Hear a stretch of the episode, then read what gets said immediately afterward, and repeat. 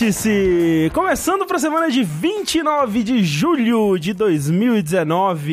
Esse que há 205 episódios é o seu podcast da Receita Federal. É o podcast que vai cuidar do seu, do meu, dos nossos impostos. Uou! Nós somos aqui as três pessoas com maior autoridade no Brasil para determinar e cobrar, arrecadar e utilizar os seus impostos, que não é roubo. A gente pode. eh, Essa dúvida a gente recebe bastante por e-mail, as pessoas perguntam: imposto é roubo, imposto é roubo.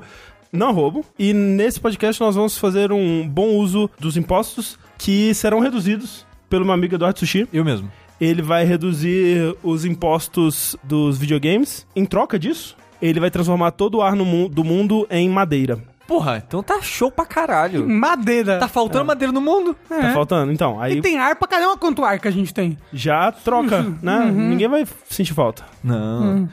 Mas, pra melhorar ainda mais a situação, nós temos também Rafael Kina.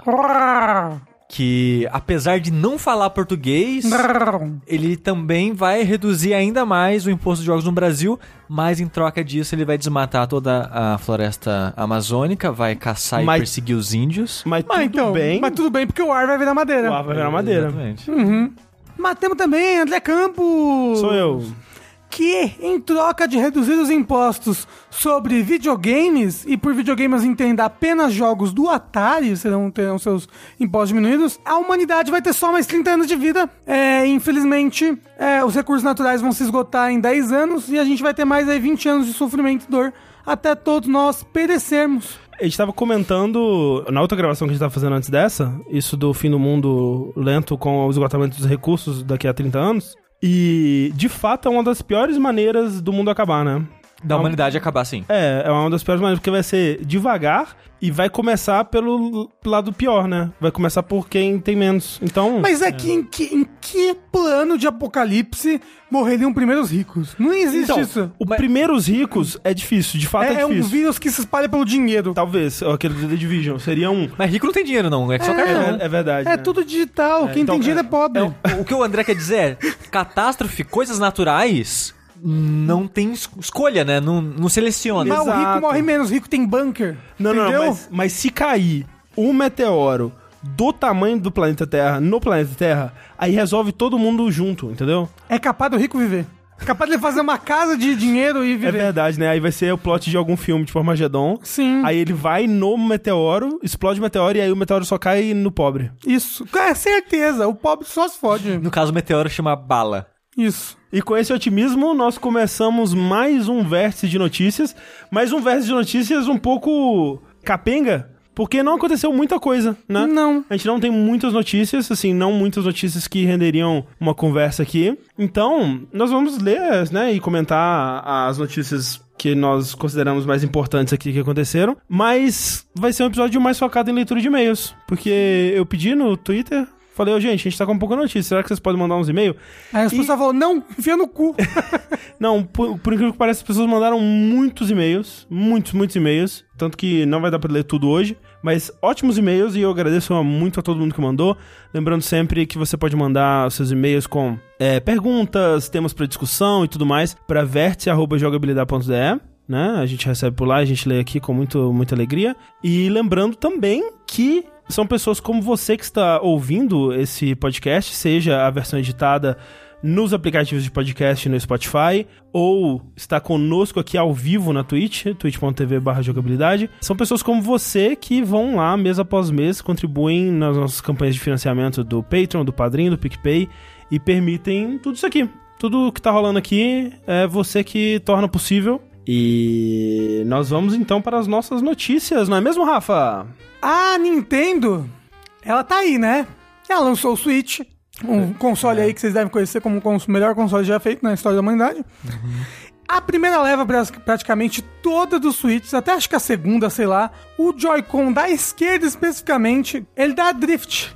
Que é o quê? Ele anda um pouco sozinho. Você deixa ele parado, ele tá andando pra direita, pra esquerda, pra cima, pra baixo. É o único lugar onde drift não é uma coisa boa. E, tipo, é engraçado, porque assim que o console saiu, esse problema tem até hoje, mas as pessoas falavam mais na época, quando saiu, que a distância em que o Joy-Con funciona do Switch é ridícula. É ridícula. É tipo, dois metros já não tá funcionando direito mais. Sim. Se você colocar uma folha sulfite entre você com o Joy-Con e o Switch, acabou o sinal, já era. A O gente- meu gato, que é grande e gordo, não tô falando do Bruno, é, ele entra na frente do Switch às vezes e meu Joy-Con para de funcionar.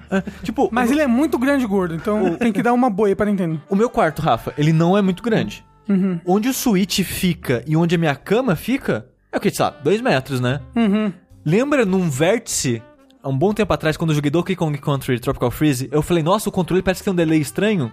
Era delay do Joy-Con Ah. da minha cama para a mesa. É tipo, Mas- é do lado. Mas às vezes, se tem qualquer coisa de carne no meio do caminho, ele não passa, não. E o- até o Pro Controller, quando em vez de eu sentar do lado da cama que é mais próximo dele, eu sentar no lado da cama que é mais distante, perde sinal também. Uhum. Então o Switch, essa parte de rádio do Switch é bem ruim. O Wi-Fi do Switch também é bem ruim e tal. Mas de qualquer forma, o Joy-Con esquerdo é o que tem um pior sinal também. É, Sim, e ele é o que tá dando mais problema, assim, tipo, com esses mais de dois anos aí de Switch lançado, esses, esses Joy-Cons antigos estão dando problema, assim, de montão. E aí pessoas, nos Estados Unidos, que é onde as pessoas conseguem fazer isso facilmente, elas resolveram se juntar, né, pra... É, foi engraçado, né? Porque não foram as pessoas, né? Tipo, Ah, primeiro advo- teve. É sempre assim, advogados entram em É, contato então. com as pessoas, falam, ô, vamos, Fazer dinheiro aí? vamos fazer É que, assim, dinheirinho aí? é- já existem, né, comunidades pra consertar Joy-Con e fóruns específicos e, sabe, guias a, mi- a mil aí pra internet afora pra você, né, encontrar pessoas que estão tendo os mesmos problemas que você e tal, no, né, do, desses problemas específicos do Joy-Con. Mas eu acho que o que catalisou isso tudo acontecendo agora foi um artigo publicado na Kotaku pela Gita Jackson, que falava disso, né? Falava desse problema, né, que acontece há muito tempo, muitas É pessoas comum. tendo comum e tal, dando exemplos, e, e nos comentários começou a surgir muita gente falando. E aí uma firma de advocacia aí, ela fez uma pesquisa, né? Começou a fazer uma investigaçãozinha assim, tipo... E aí, galera, quem tem esse problema e tal? Aí eles disseram que, sei lá, 5.500 pessoas entraram em contato dizendo que tinham esse problema em menos de 24 horas. E aí eles foram fazer esse hum, processo coletivo aí, né? A ação judicial coletiva. É um mutirão do processo. É o Class Action Lawsuit que eles chamam lá, né? É, e aí a, a Nintendo, que não é boba, ela resolveu assim, ai, gente, que isso? Não fica. Não, a gente vai, ó. Todo mundo aqui é de graça, é só ir nesses lugares aqui que eles consertam o Joy-Con pra você. Porque, de fato, o meu Joy-Con do Bruno fazia isso, do Sushi fazia isso, né? É, de, a cada seis meses eu tenho que, tenho que limpar, porque uma das técnicas é... Tem aquele sprayzinho de limpa-contato com aquele canudinho, né? É. É você colocar ele debaixo daquela borrachinha do analógico e dar uns... ps, ps, ps. É porque o, o- ele fica dando esse drift e tudo mais, porque o, o controle, principalmente esquerdo, ele não é muito bem selado. Então ele entra poeira e aí fica, fica interferindo no contato do Joy-Con, do Joy-Con, do analógico. Então se você tem limpa-contato em casa, é fácil de você botar ele ali dentro e... pss, E realmente resolve. E resolve. Mas é temporário, né? é temporário porque entra mais sujeira, né? com Sim, o tempo sim. de novo. E aí a Nintendo, então, ela divulgou esses, esses locais para as pessoas levarem para fazer essa manutenção gratuita nos Joy-Cons. É, porque Eu não assim- sei se, se isso vai parar o processo. Porque assim, na verdade, eles. é, o que foi descoberto pelo uma matéria que a, a Vice fez é que internamente é que eles estão dando essa orientação, mas a Nintendo publicamente mesmo, ela não se manifestou, ela não admitiu que tem nada de errado ainda. Tipo, ela é, respondeu a essas matérias e tal, e as perguntas pedindo declaração. Ela disse: Não, gente, é, né, a gente tá aqui, porra, queremos o melhor para os nossos jogadores, né? Se alguém tiver algum problema, entre em contato com a página de suporte. Como se fosse algo, né, normal, assim, um erro, um problema é, casual, Fez assim. um né? recall. É. E aí, só que internamente, com seus parceiros, né, assistência técnica é, oficiais e tal, ela tá dizendo, cara, ó, se alguém vier com esse problema, não precisa pedir, sei lá, recibo de compra, não precisa checar se tá na garantia, não precisa fazer nada, só dá o conserto gratuitamente. Se a pessoa já tiver feito um conserto, você checa se o conserto foi feito e se ela quiser refund desse conserto prévio que ela, pelo qual ela pagou, vai ter o refund também. Então ela tá tipo assim, velho, vamos consertar o máximo que a gente puder aí pra, pra esse pessoal não ficar tão puto. É, o um moço ele falou: usei limpa contato e zoou meu Joy-Con. Eita. É assim, você tem que espirrar pouco, limpa contato, não exagera. E não ligar o Joy-Con por um tempo pro lim- pro limpa contato secar. Se você molhar o seu Joy-Con e ligar ele logo em seguida. Dá curto. É, vai dar curto circuito, vai Eita. dar bosta. Então usa o limpa-contato e deixa ele lá secando por um tempo. É, Aí é depois um- você usa. É, de novo, é só um pouquinho e debaixo da borrachinha do É, analógico. e tem que ser um bom limpa-contato também. Se você comprar uma marca vagabunda, pode ser que dê problema. Eu acho que esse é o maior problema em questão de números e frequência, assim, Tem um desde o Three Headlights of Death. É, né? é. Mas te- tem um outro problema bem comum no Joy-Con, que você falou, ah, o meu, ele perde a sincronia quando tá conectado no Switch. O Joy-Con esquerdo também, ele... É muito zoado isso. Que... É, ele dá uma soltada às vezes quando ele tá no modo portátil, ele, ele desincroniza. Ele desconecta, né? Como é que fala? É Ele isso. desconecta. Então, é, dá uma forçadinha nele assim pra baixo. Dá um clique-clique de é, novo. dá um clique-clique de novo que ele volta. É. Mas é porque o da esquerda ele é meio, ele é meio solto, ele é meio loose, não sei. E sabe o que é foda? É É caro, caro. pra É, caralho, é foda. velho. É, É, tipo, por- é porque não vende só o, da, es- o esquerdo, né? Eu acho que vende separado, mas o, o par é 80 dólares. É.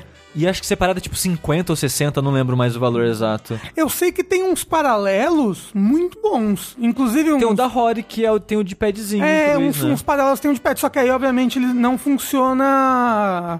Ele não funciona. Não, ele não funciona no. Sim, no, No, cachorrinho. é. Ele só funciona no modo portátil. Entendi. É, a Plat disse ali que não é nem tão grave, né, quanto o Three Headlights do Xbox Ah, não, não, realmente, não. né? Eu não tô dizendo Não, de é. gravidade, eu só, só um número mesmo que É, é acontece. de tão comum, porque o Three Headlights foi bem comum também. É, eu né? acho que o, é, o Three Headlights foi até mais, né? É, pelo, por esses números, pelo menos, que, o, que os advogados tiveram, mas é. E também a, a Microsoft demorou bastante pra admitir que era um problema, né, assim, em série, né? Mas é porque as empresas, elas agem que nem animalzinho de estimação, sabe?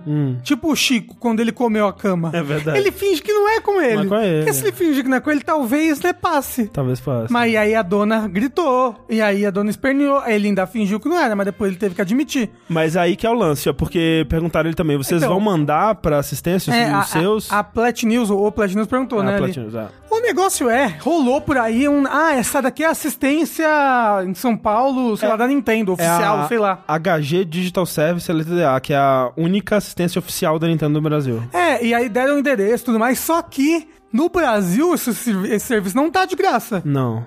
Está de graça lá fora, É. pra onde a Nintendo tem suporte oficial. É, porque aqui no Brasil, a teoricamente- Nintendo teoricamente nem vende Nem Switch vende, aqui. é. Nem era pra você ter um Joy-Con no Brasil. Nem era pra você ter um Switch. Apesar, de, apesar de ter shop brasileira, não era pra você ter um Switch. É. É pra, a eShop brasileira existe pra caso você more lá fora e tá fazendo uma viagem É. no Brasil. Quer pagar em boleto, né? Você, porra, que vontade de pagar no boleto um Pra, joguinho pra aqui. ter a experiência do brasileiro. Aí Do é, é, tipo, brasileiro. a, a eShop é só um, um evento turístico, basicamente, que existe ali. É, mas é foda, né? Pra, a, a, o- a moral da história, brasileiro só se fode.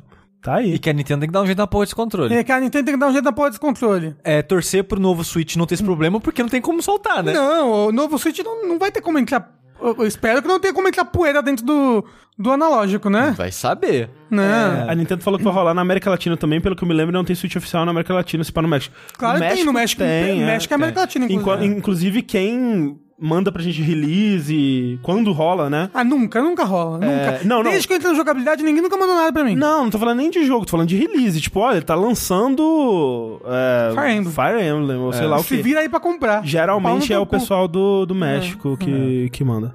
Perguntaram se esse problema ainda existe. Até onde eu sei, ainda existe nos modelos recentes. Hum, não sei não, viu? Eu acho que nos Joy-Cons recentes não, não tem É, esse problema. A gente viu ali, pelo menos, pessoas no chat falando que, ah, Comprei- eu comprei mais recentemente, até hoje não. Mas É você que não sabe, às vezes é lote É, antigo. Por exemplo, você comprou aqui, saber, é. aqui É. no Brasil, às vezes o, o Santa Efigênia deve ter lote desde o começo, sabe? Sim. Do- É, e eu demorei também uns oito meses pra ter isso pela primeira É, vez. tem isso também. Falando em brasileiro se fudendo, a próxima notícia aqui é uma, uma, é uma treta de muitas partes aí que é, vem acontecendo que é, é, é só, só me dá preguiça. E eu nem sei, sabe, aquela coisa que você pensa assim, será que deveria sequer falar sobre isso aqui? Porque assim, nosso querido presidente... Ele tem comentado é, já algumas vezes aí nas suas redes sociais e tudo mais sobre Que todo mundo sabe que não é ele que usa. é, sobre é, redução de impostos de produtos eletrônicos, né? E, e ele deu um foco ali, principalmente em jogos, né? É que ele quer se comunicar com o gamer, entendeu? É, ele é muito Ele fala, jovem. é que, qual é o grupo aí que mais odeia a minoria, tá ok? É o gamer, né? Tá ok? Pão com leite condensado. Essa é a minha imitação do Bolsonaro, tá ok? Obrigado, Rafa, pela sua excelente imitação do Bolsonaro. De nada. É, e aí o post foi, foi o seguinte, que... O mais recente, né? Ele disse assim... Após ler em meu Face o apelo do sujeito tal, pedindo para baixar impostos sobre jogos eletrônicos, resolvi consultar nossa equipe elet- é, é, econômica. É maravilhoso isso, né? Porque assim, o cara mandou, recebeu uma mensagem e pensou, porra, que tal se a gente cuidasse desse negócio dos impostos aí agora? Aí, o IPI atualmente varia entre 20% e 50% e ultimamos es- estudos para baixá-los. O Brasil é o segundo mercado no mundo nesse negócio. Nesse negócio. Nesse negócio aí, tá ok? E é engraçado que na matéria que eu vi isso do, do Voxel, depois dessa é, declaração, né? Logo embaixo eles falam, é, então, de acordo com o Newzoo, é o 13 terceiro. E é aquela coisa, né? É obviamente demagogo, né? Aquela coisa de você...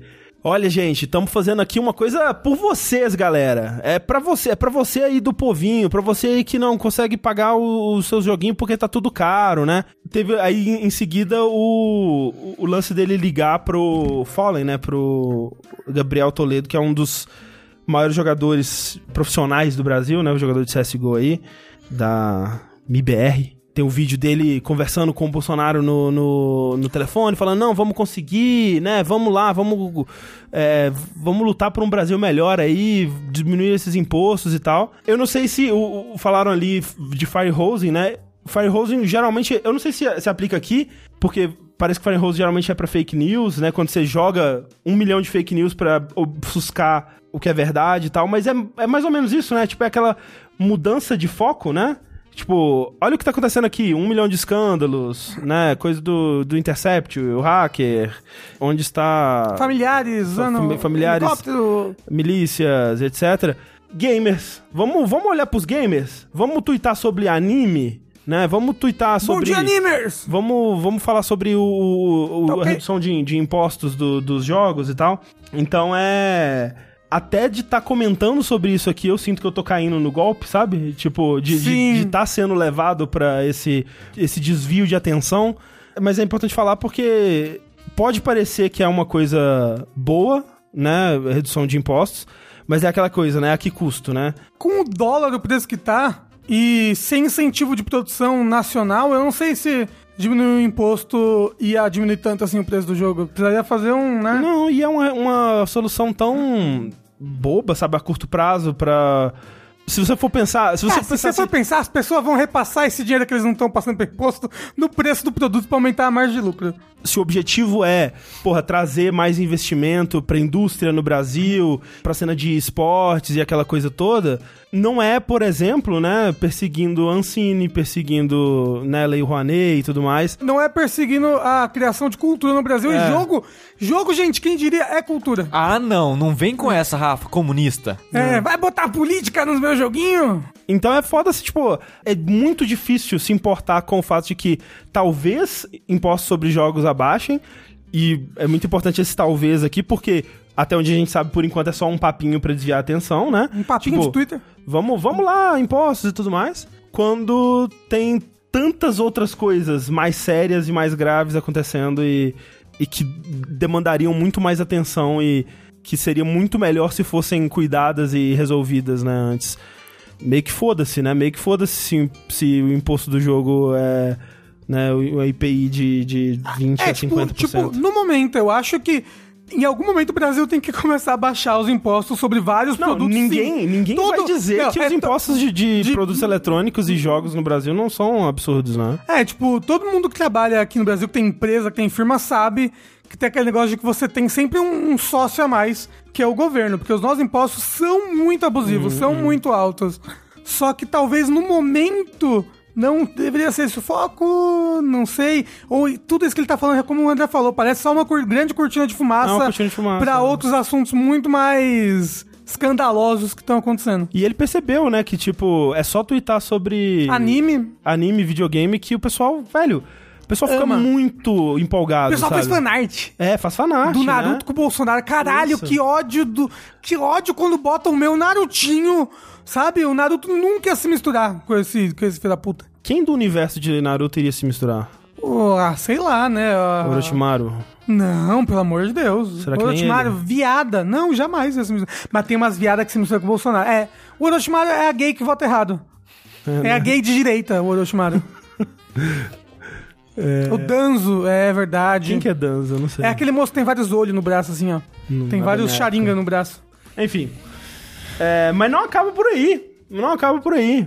Porque comentando sobre esse lance, né? Porque quando o Fallen tweetou isso, muita gente caiu matando, falando que absurdo tá se associando com o Bolsonaro e, e tudo mais.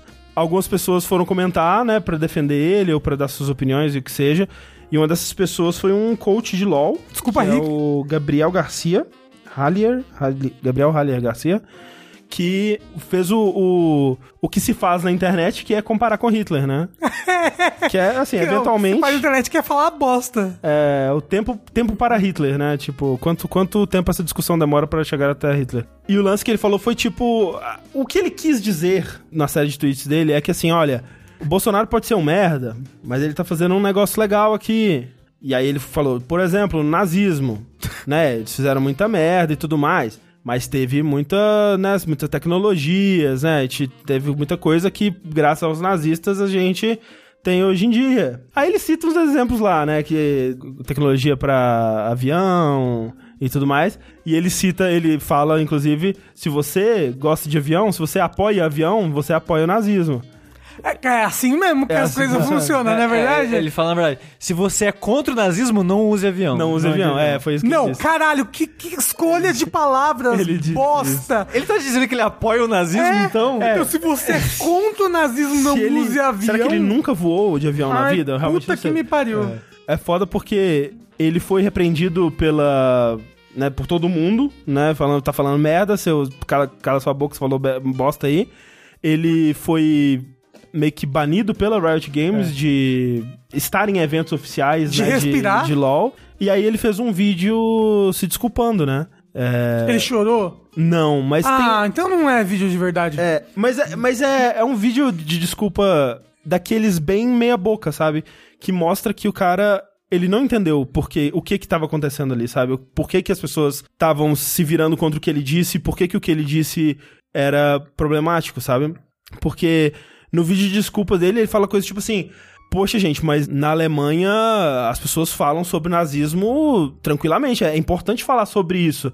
E aqui, já no Brasil, porra, tocou num assunto assim e o pessoal já fica meio coisa.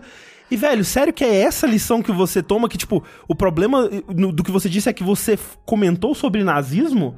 E aí ele fala assim. Ah, teve um momento lá muito infeliz que eu fiz uma ironia, né? Que eu disse, entre parênteses, a comparação do avião, né? Que se você apoia. Se você gosta de avião, você apoia o nazismo, sei lá. Tava entre parênteses, né? Era claramente uma ironia. parênteses é o símbolo mundial da ironia, né, gente? Ele devia ter usado tio irônico. Todo mundo sabe disso. Exato, né? Então, parece que ele não entendeu. Não, o problema de eu ter falado de nazismo é que eu não tô na Alemanha em 1941. Né, porra? Agora eu tô falando aqui no Brasil, esse país é horrível mesmo. Tá, não é- me deixa falar. É aquele, é aquele pedido de desculpa que é tipo assim, gente, Tá ok? eu errei, eu não devia ter feito o que eu fiz, foi muito infeliz, não vou fazer isso de novo. Mas, porra, vocês também, né, gente?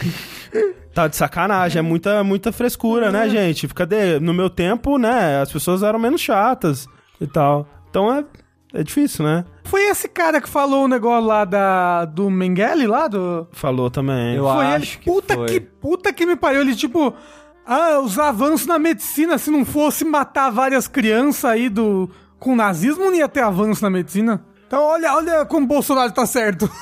É bem uma, uma série de, de decisões muito felizes que foram tomadas. É, Esse é o país que a gente vive, gente. eu fico meio triste.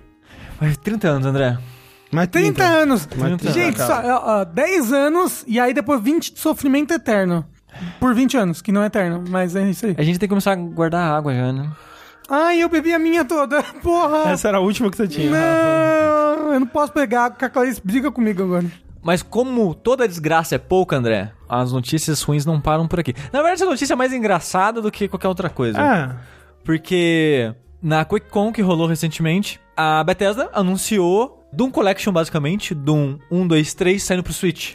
E olha só, não foi confirmado ainda, mas é, eles fizeram um rating do, do 164, Olha. que é eu não sei se é o Doom 1 ou Doom 2 ou Doom 1 e 2 juntos num só, mas é uma versão de Doom que saiu pro 64 que é com gráficos totalmente refeitos, Uhum. que não existe em nenhum outro lugar e é muito interessante, assim, mais de um, de um ponto de vista de preservação, né? Tem tipo, nessa época acontecia isso, né, de um outro estúdio pegar um jogo e refazer ele com os gráficos muito loucos, que nem o Out of This World ou Another World de 3DO, que ele, ele nem é um jogo vetorial, se eu não me engano, ele é todo... Ele é pixel? É, ele é um jogo bizarro, assim, tipo, com um gráfico esquisitaço.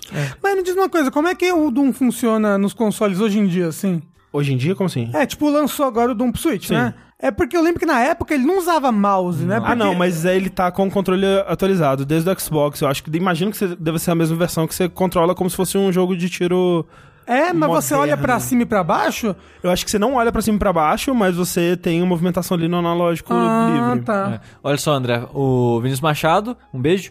Ele falou que o Doom 64, na verdade, é uma continuação do 2. Olha aí. Então é mais legal ainda. Mais legal ainda. É. Mas não tem, então, na coleção. É. Mas essa coleção é interessante. Até antes de ver essa notícia, eu pensei, hum, Doom e 2. Parece legal isso daí. Aí, eu vi os memes. Comecei a ver os memes. Os memes? Porque Bons memes. a internet é a maneira que ela reage, né? É a, a maneira que o jovem, o millennial extravasa. O meme é o hieroglifo do presente. Olha, fica aí a sabedoria de Rafael Kina. Mas o que acontece é o seguinte: você vai lá jogar do 1, do 1, do 2, jogos antigos, single player. O 2 tem até multiplayer no Switch, mas é só multiplayer local. Mas você pensa, jogo multiplayer. Aham. Tô aqui no jogar meu Doom, jogo antigo e tal. Ué, não consigo jogar o jogo. An- Quando o jogo vai abrir, aparece uma mensagem falando: pra você entrar no jogo, você precisa logar na conta da Bethesda. Se você recusar, avisa, você não pode entrar sem a conta da Bethesda. O que é bizarro, porque assim, tem muitos jogos atualmente, né? A maioria desses jogos de grandes publishers, eles têm. ah, Você tem, você tem como fazer uma conta, né? Ah, uma conta na. Ubisoft, é. A conta, tipo, a do, do Resident Evil, tem um Renet lá Sim. e tal. Sempre tem alguma coisa assim, né? Só é, que. uma- é pra- é pra pegar o seu e-mail pra ficar mandando spam. Exato. E aí eles te dão alguma coisinha em troca, né? Tipo, ah, vai ter uma skin de uma arma, ou então no, no Resident Evil você vai ter acesso a mais estatísticas do- dos seus jogos, ou na, no, no, no Uplay, ah, se você logar com sua conta, você vai ganhar a roupinha dos Assassin's Creed antigo, essas coisas, porra, assim, né? Mas geralmente, na maior parte da- das vezes, isso é opcional. Sim, e aqui é obrigatório. E é muito bizarro, porque depois a Bethesda foi se justificar que não, mas a conta era pra entrar no Slayers Club, Club lá. que vai ter até no, no Doom novo, né? É Sim. tipo, tá meio que essa conta do Resident Evil, né? Isso, isso. Que você Ai, ganhava uns é- bônus por jogar e tal. É chato pra caralho isso, né? Faz opcional, sabe? Tipo, eu fiz essa conta do Resident Evil porque eu sou otário. E eu, Mas ah, eu fiz porque eu quis. eu quis também, porque eu queria ver as estatísticas lá, que é legal. É. Mas aí forçar, eu acho muito bizarro. Tipo, eu não acho que é tipo, caralho, que crime, não vou mais jogar o jogo e Ah, tal. não. Mas é inconveniente, sabe? E- Não tem necessidade. Mas assim, no fundo, foi bom porque teve bons memes. Teve porque assim, o, memes. que, o lance é que, como essa mensagem ela aparecia no gráfico do Doom, né? Numa caixinha de, de texto com a fonte do Doom e tal, não era tipo uma caixinha de texto de interface que aparecia por cima. Era como se ela estivesse dentro do jogo mesmo, né? Falando isso. Então o pessoal começou a colocar esse texto em outros jogos, né? E aí teve um do. Do Castlevania eh, 2 lá, que era a caixinha assim, que noite horrível para se precisar de uma conta da Bethesda. Não, pegaram, tipo, a cena, sei lá, da. Não pode mais falar isso que é spoiler, né? Que o jogo vai ser ano que vem. Mas aquela cena da morte famosa. Ah, sim. Aí pegaram cena, sei lá, do, do Mario e tipo, a cena tudo que é do, jogo. do, do Drácula na introdução do Symphony of the Sim. Night. É foda que eu tô jogando esse jogo aí e eu já sei essa porra desse spoiler. Quando chegar na hora eu nem vou chorar. É. Tô chorando por antecipação. Mas todo mundo já sabe, né? Ah, eu não queria saber. Mas agora a gente espera um pouquinho. É, deixa É. baixo, não É. precisa Aí dizer. depois volta. É. Mas não, ah, pera, ela não vai morrer agora, não. Essa pessoa vai demorar uns 5 anos pra essa pessoa morrer ainda. vai ser no episódio 4. Vai ser Ah, vai ser isso, isso vai ser verdade mesmo. Mas, verdade também é que a Bethesda já tá pedindo desculpa, já tá saindo com o rabo entre as pernas e vai mudar pra ser opcional. Olha Parabéns, só. Bethesda. Muito obrigado por me ajudar tanto. Isso foi a, a única notícia boa, quer dizer, a única notícia de qualquer coisa que saiu do QuakeCon, né? Quer dizer, imagino que o que eles mostraram lá de Doom Eternal deve ser legal também. Mas eu não vi porque eu não quero ver mais e o jogo já tá saindo aí, Eu né? quero. O jogo é que era esse ano? É um dos jogos que eu mais quero esse ano. Eu quero mais o Death Stranding. É porque assim, Doom eu tenho certeza que vai ser muito da hora. Death Stranding eu tô com muita curiosidade. É o seu jogo do ano já, André? Não, Rafa, porque eu não escolho meu jogo do ano antes de jogar ele. Como você é otário, então.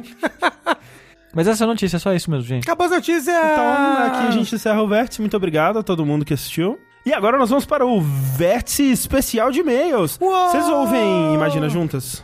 É porque quando tem o especial de e-mails, eles cantam uma musiquinha. Especial de e-mails. Você que quer ter a sua pergunta, o seu comentário sendo incorporado aqui no nosso podcast, você pode mandar seu e-mail para onde, Rafa?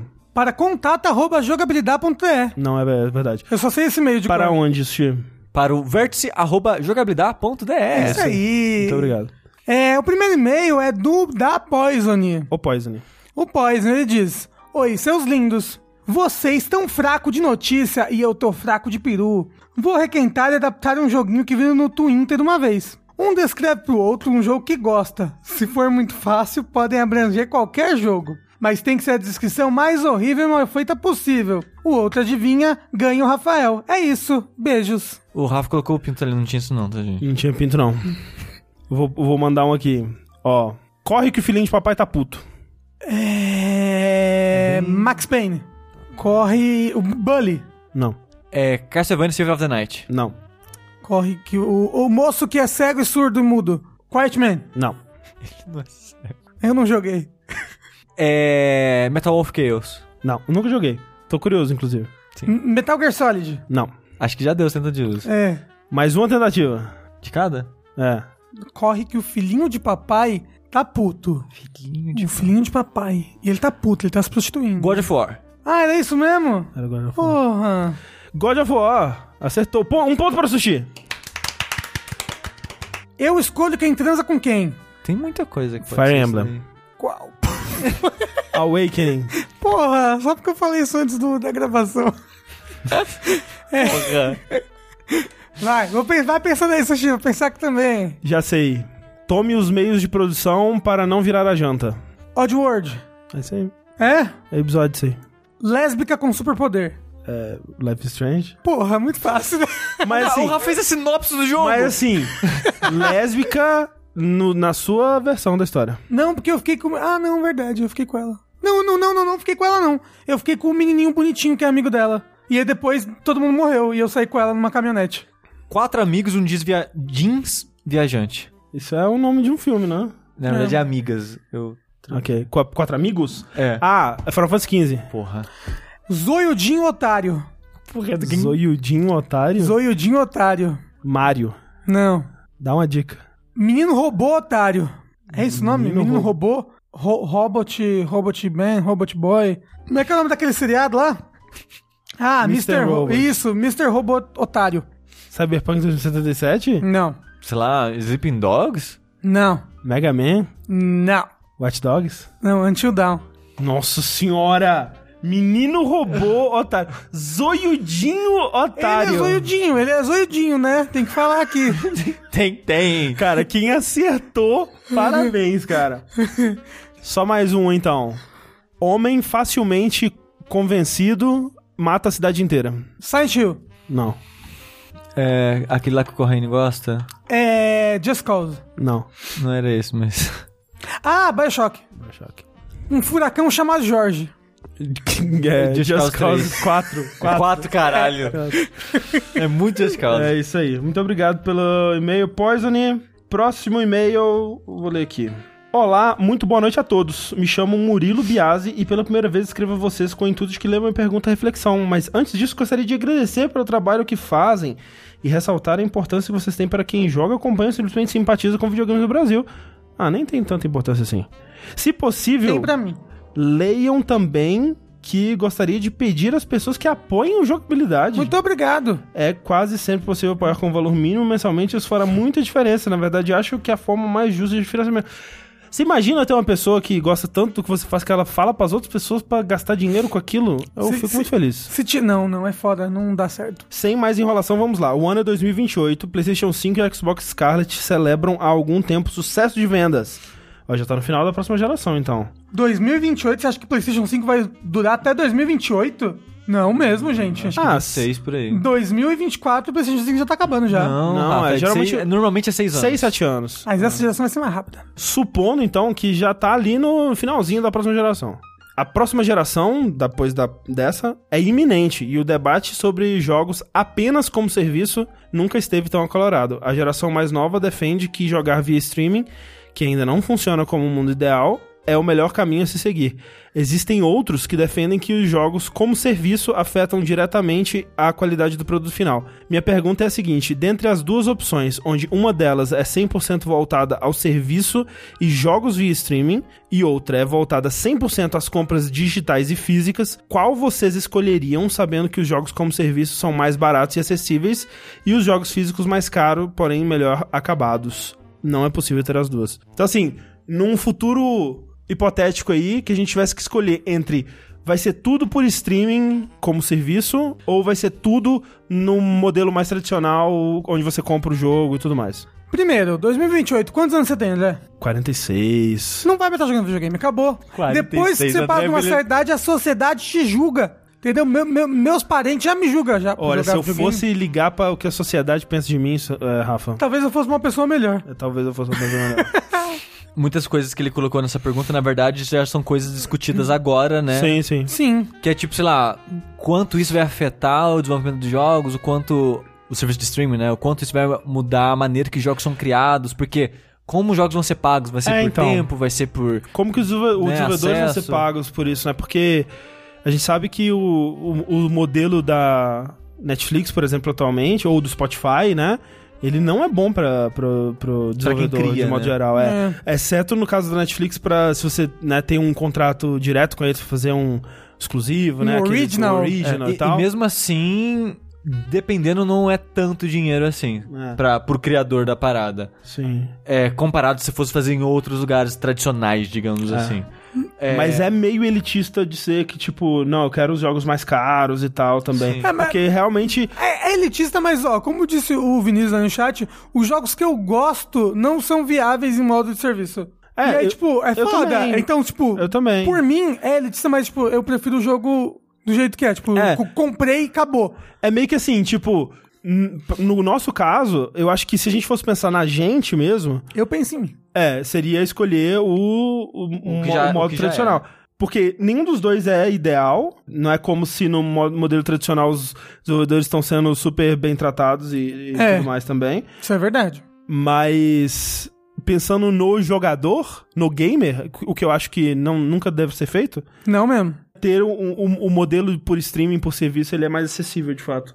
Tem o potencial de ser, né? O negócio é que o serviço que ele colocou aí, ele é- não existe ainda, né? Meio mágico. ah, porque o sim. que a gente vai ter em breve. É mais ou menos que o Stadia, né? O que ele falou, não? Não, o Stadia, ele não é um plano de assinatura. O Stadia, você tem que comprar o jogo. Ele é por streaming, mas o jogo é comprado. o que ele tá Ah, é? falando é um plano de assinatura. Ah, tipo tem Netflix. aquele da Ubisoft lá, é um plano de assinatura. Mas é mais um Game Pass e não é por streaming. É, o da Ubisoft não é por Ah, streaming. né? então é. uma mistura dos dois. É o Stadia com o da Ubisoft. Ah, ah, algo assim. Então é difícil a gente imaginar como que vai ser o cenário de desenvolvimento nesse futuro também, eu acho. Não, o certo é que daqui a 10 anos não vai ter nem comida. Imagina um videogame, gente. É. Para. Eu tendo a me apegar ao, ao que eu entendo melhor como funciona, sabe? Até porque. Imagina daqui a 10 anos eu vou ser ainda mais um, um velho gritando com as nuvens, né? Então, eu Será que a gente imagino. vai ficar mais chato daqui a Ah, 10 vai. anos? Opa, daqui pra frente é só mais chato. Então eu imagino que eu optaria pelo método tradicional, apesar de que. Ó, se em 2028 eu não- eu não tiver que nem Sword Art Online, eu vou estar triste. Né, Fica aí, ó, pra vocês me cobrarem o- daqui o em quê? 2028. Pegando sua irmã? Não, meu irmão. Eu nem tenho irmão, graças a Deus. É, não, eu, tipo, na minha cama, em coma, com 214 quilos, assim, mas lindo no videogame, entendeu? Virtualmente, pegando altos rapazes num mundo de fantasia. Tá aí. Esse é meu sonho. Esse que o Rafa escolheu. A resposta dele é essa. Isso. Eu, iria, acho que, jogo tradicional mesmo. Desculpa, mundo. Eu vou de Sword Art Online. Exceto pelo roteiro bosta. E o próximo e-mail é do André Rial. Oi, gente, tudo bem? Me chamo André, tenho 22 anos e acompanho o lindo trabalho de vocês há lindos dois aninhos. Infelizmente pude contribuir via padrinho por um, dois meses e tive que parar devido aos custos absurdos da minha facu, que termina esse ano. Parabéns. Você. É, força que os últimos meses são, né? É, coisa. Ouvi dizer. Nunca passei por eles. Também não. Então pode contar com o meu suado din-din ano que vem. Muito Obrigado. Obrigado. enfim, gostaria de levantar um ponto aqui. Eu adoro jogos de luta e sei como jogos de luta são jogos que exigem muitas horas para dominar todas as mecânicas, combos, etc. Esses tempos atrás me deparei com um post no subreddit de Mortal Kombat 11, que é um jogo que amo de paixão, meio que criticando o público do jogo, dizendo coisas como: se vocês gostam de videogame, vão jogar alguma coisa que pelo menos vai acrescentar algo à sua vida. Isso vem me tirando o sono desde então, porque adoro me abrir a novas experiências como jogos novos, descobrir novos mundos, histórias e realmente parei para pensar que ando jogando apenas duas coisas: Hearthstone e Mortal Kombat. Isso significa que eu não estou extraindo nada desses jogos somente por eles não terem um enredo próprio. O que acham. É, ele especificou, né? O Mortal Kombat Online, no caso. Sim, sim.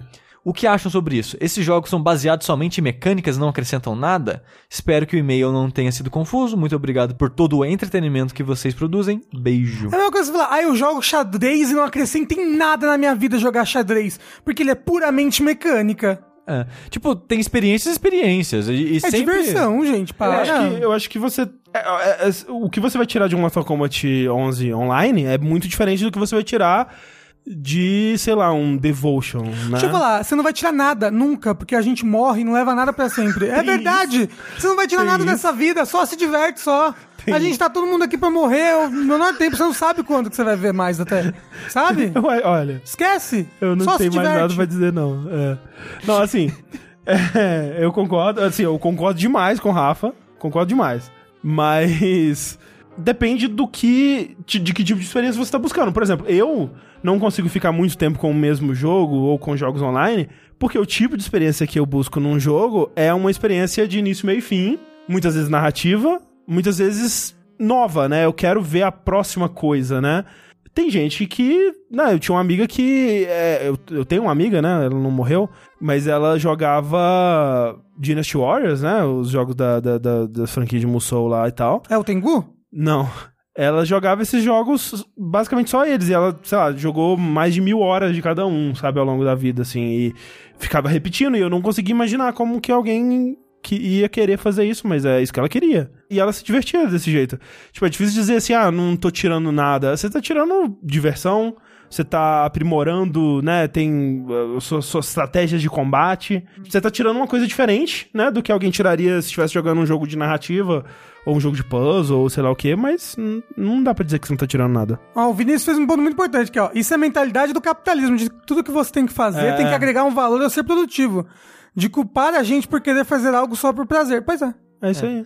Eu, eu acho que vai pelo que você gosta de fazer. Tipo, eu acho que você não precisa se sentir mal ocupado por gostar desses jogos que, entre muitas aspas, não agregam nada, né? Que você vai lá, você vai se divertir, você vai ter algo mais mecânico, né? Alguém no chat falou assim: ah, jogos de luta não é só mecânico. Tem um lado social, né? Que você vai, sei lá, estudar os personagens, ir na comunidade, falar com pessoas. Você tá entrando no Reddit, por exemplo. É. Então tem esse lado social e cultural no- nos jogos de luta. Eu não, sei, eu, não sei, eu não sei se é bom entrar no Reddit também. É. né? Que na real eu acho que é inerente a qualquer jogo competitivo, de modo geral. O que pode ser bom, pode ser ruim também. Eu tenho preguiça desse aspecto. Por exemplo, TFT. Eu comecei a assistir umas paradas de Teamfight Tactics e tem patch muito. Tipo, sei lá, duas semanas tem patch, muda as classes, muda personagem, se tá ruim, se tá bom. Se você quer ser bom no jogo, você quer acompanhar ele, você tem que estar muito antenado. Você tem que estar acompanhando fóruns, você tem que estar acompanhando as, as pessoas, o meta. Você tem que estar, tipo, acompanhando muito de perto aquilo. E eu não quero isso pra mim, sabe? Eu não.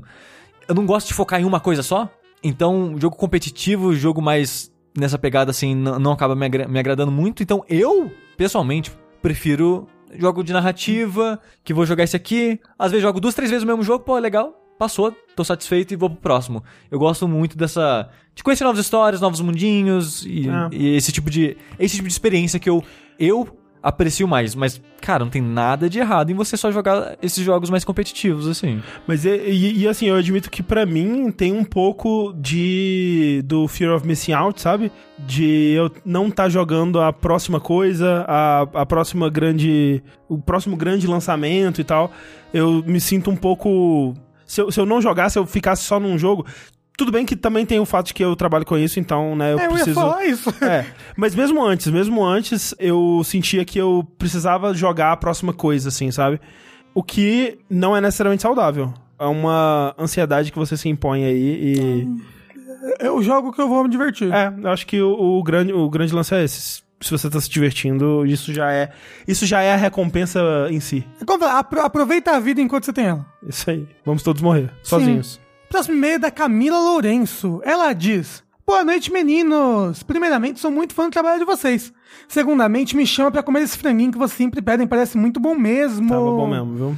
Agora vamos pra pergunta, mas primeiro vou passar com um texto para vocês. Recentemente joguei Guacamole 2. Como havia platinado o primeiro, pensei, por que não platinar o segundo, não é mesmo? Mas, meninos, foi um sofrimento passar o Templo das Galinhas para pegar as benditas chaves da porta importante. É difícil.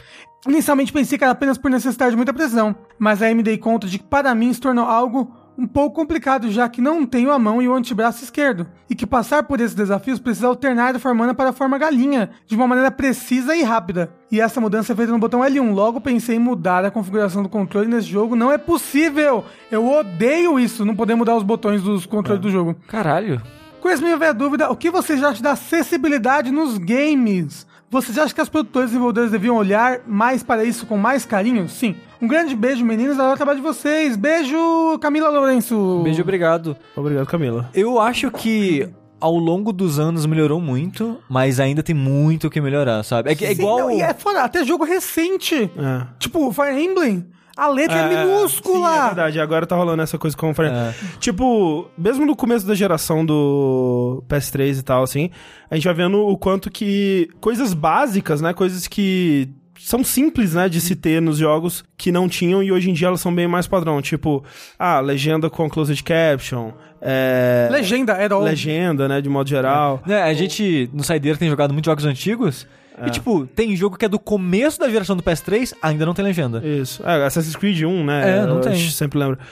E coisas como dar opção, né, de, de trocar os botões. Tipo, dá pra, atualmente dá pra fazer isso pela, pela interface do PS4, né? Ele E tem do parada. colocou também. É, do Xbox também tem. Mas o Switch, por exemplo, acho que não dá. É, e, Não. e de tem- modo e a- geral... A, Nintendo, no geral, não deixa É. mudar os botões das É, coisas, né? E de- e eu, eu, assim, eu entendo o conceito por trás que é tipo, não, a gente planejou o controle pra, né, você jogar dessa forma, né, confie nos nossos game designers.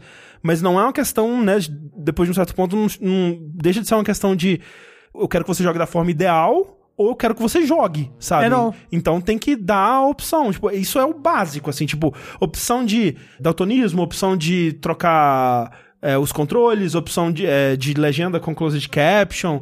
Isso é o, tipo, básico. Isso todo jogo devia ter. Agora, fora isso, o que eu, o que eu vejo como um, um caminho a ser seguido aí é o que a Microsoft tá fazendo com o Adaptive Controller, porque Sim. cada pessoa ela vai ter a sua própria eh, a sua própria limitação, né? E pra isso, um controle como aquele Adaptive Controller que ele é adaptativo, né? Ele é modular. Cada pessoa vai configurar ele de acordo com suas próprias limitações e, e suas necessidades. Aí é que eu, eu vejo isso sendo o caminho pra casos mais específicos, né? É, mas me- mesmo esse tipo de controle não, não muda coisas como, por exemplo, fonte. É, então. Tem, tipo tem coisa- jogos que precisava, ter, que precisava ter a opção de mudar a fonte, não só o Aumentar, né? tamanho, É. mas às vezes tem gente que até muda a cor. É, tem gente que só consegue ver filme com legenda amarela. É, modo de alto legenda, contraste. é, a esse legenda tipo branca não, a pessoa não consegue jogar direito. É, estão falando ali a opção de segurar botão, né? Tipo, isso é algo que já tá sendo mais comum hoje em dia, né? É a. Né, porque, por exemplo, o, o God of War tem essa opção, os né? Quick Time Events, Ou, assim. ou você ficar apertando o botão rapidinho, ou você pode só segurar. Ou você pode fazer, ele faz automaticamente. É, tem um de só apertar, né? Eu, eu boto de só segurar, porque eu tenho muita preguiça de ficar apertando o botão rapidinho. Assim, e- Tem, algo, é, tem algumas. é, tem algumas coisas em, em interface que. Por exemplo, sistema operacional geralmente tem umas opções que são. Né, ah, cores com alto contraste. Ou então atalhos pra usar aquelas, aquelas lupas, né? Pra você ver. É, o, o Switch agora tem um atalho da lupa, né? Mas é foda, sabe? não é- não é Tipo, ideal. Toda vez que eu vou ler um texto no Fire Emblem, eu vou ter que dar, usar a lupa. É, o do caso do Fire Emblem é Que é- foda, é um né? jogo só Tipo- de ler. É um jogo só de ler. Tipo, é muito pequeno o texto, não tem condição. É tipo, você pode esfregar o Switch na sua cara? Você pode, mas. é assim né? que eu jogo, mas não faz bem, né? Pro meu olhinho. É. Pra quem quer ver mais sobre essa discussão da evolução e a importância, o que pode melhorar e tal, o Mark Brown, ele fez uma série de uns três vídeos, eu acho, sobre acessibilidade em jogos, que é muito bom. Eu vou colocar no- na descrição aqui do podcast pra quem tá ouvindo editado. O próximo e-mail que eu tenho aqui é do Vinícius Machado, que tá no chat aí. Beijo, Ah, Vinícius. Fê, beijos. Beijo, Vinícius. Ele diz o seguinte: Oi, amigos, depois de ver o vídeo que vocês postaram sobre Souls-like, eu voltei a pensar sobre a utilidade de gêneros e queria levar a discussão para um outro ângulo. E, no caso, ele tá falando de um vídeo que a gente postou no nosso canal do YouTube, youtube.com.br jogabilidade, você pode assistir lá. Tem vídeo? Vídeo novo. vídeo. Vídeo Inclusive, novo. eu achei legal que a gente, você comenta sobre, ah, no nosso podcast, o Vértice e tal, teve uma galera no comentário, tipo, o quê? Vocês têm podcast também? A gente realmente não divulga muito bem o que a gente Não, faz, né? não- não- Nada, não. nunca. A gente é terrível. É, enfim. É, em vários aspectos da vida. Mas é bonitinho. Ele diz o seguinte, continuando. Gêneros são realmente tão fundamentais para a crítica e discussão quanto nós, como um todo, achamos? Eu tento falar sobre jogos alternativos e desconhecidos de uma forma que qualquer um possa entender o que é aquele jogo. Mas eu sinto uma dificuldade enorme de descrever esses jogos de uma forma amigável para quem não tem contato frequente com a mídia. Muito disso vem do nosso apego de definir gêneros de jogos pelas suas mecânicas. Acho limitante que as nossas nomenclaturas foquem principalmente nos sistemas de cada jogo, sendo que muitas vezes o maior atrativo de um jogo não é bem as suas mecânicas. Me faz muito mais sentido descrever Red Dead Redemption primeiro como um jogo de Velho Oeste e Cyberpunk 2077 como bem Cyberpunk, do que como jogos de mundo aberto e RPG, respectivamente. Jogos não precisam ser definidos somente pelas qualidades de seus sistemas, assim como vários estilos de filme não são definidos pelos estilos de sua edi- edição e cinematografia. Claro que cada estilo tende a ter semelhança entre os filmes. O Sushi diz que o sentido de gênero e subgênero estão sendo quebrados, mas eles nunca foram construídos o suficiente para serem quebrados. No mesmo vídeo, Sushi e o Rafa falam como os antes do FPS veio de um like, e eu acho que isso é o maior indicador de que a gente não devia se apegar tanto a esse tipo de termo, já que eles nunca foram muito bem definidos. E isso acontece nas outras artes, como o terror do cinema, pode ser tanto algo que vai te deixar com pesadelos ou algo que é para ser brega e absurdo. Gêneros são uma tentativa de agrupar várias obras diferentes, feitas por pessoas diferentes, de perspectivas diferentes, em tempos diferentes, sobre um único teto. É uma tentativa falha desde o início, o que não quer dizer que não seja importante, mas sim que não pode ser tratada como uma definição com alguma totalidade. Mas sim uma lente para se analisar obras, que, como outras lentes, depende da forma que você usa para ser efetiva ou não. Eu acho que mais do que buscar definições, a gente precisa buscar outras formas de escrevermos jogos. Formas que vão além de buscar similaridades nos seus sistemas e que sejam compreensíveis até para quem desconhece as referências. A gente provavelmente nunca vai parar de usar Metroidvania, já que, como vocês falaram, o uso popular que define quais termos são usados. Mas a língua vai continuar evoluindo e cabe a nós tentar achar alternativas para torná-la mais acessível. E acho que buscar alternativas para a descrição além do gênero é um caminho interessante. Desculpa o textão, qualquer coisa é culpa do André, porque eu perguntei pra ele se podia antes de enviar.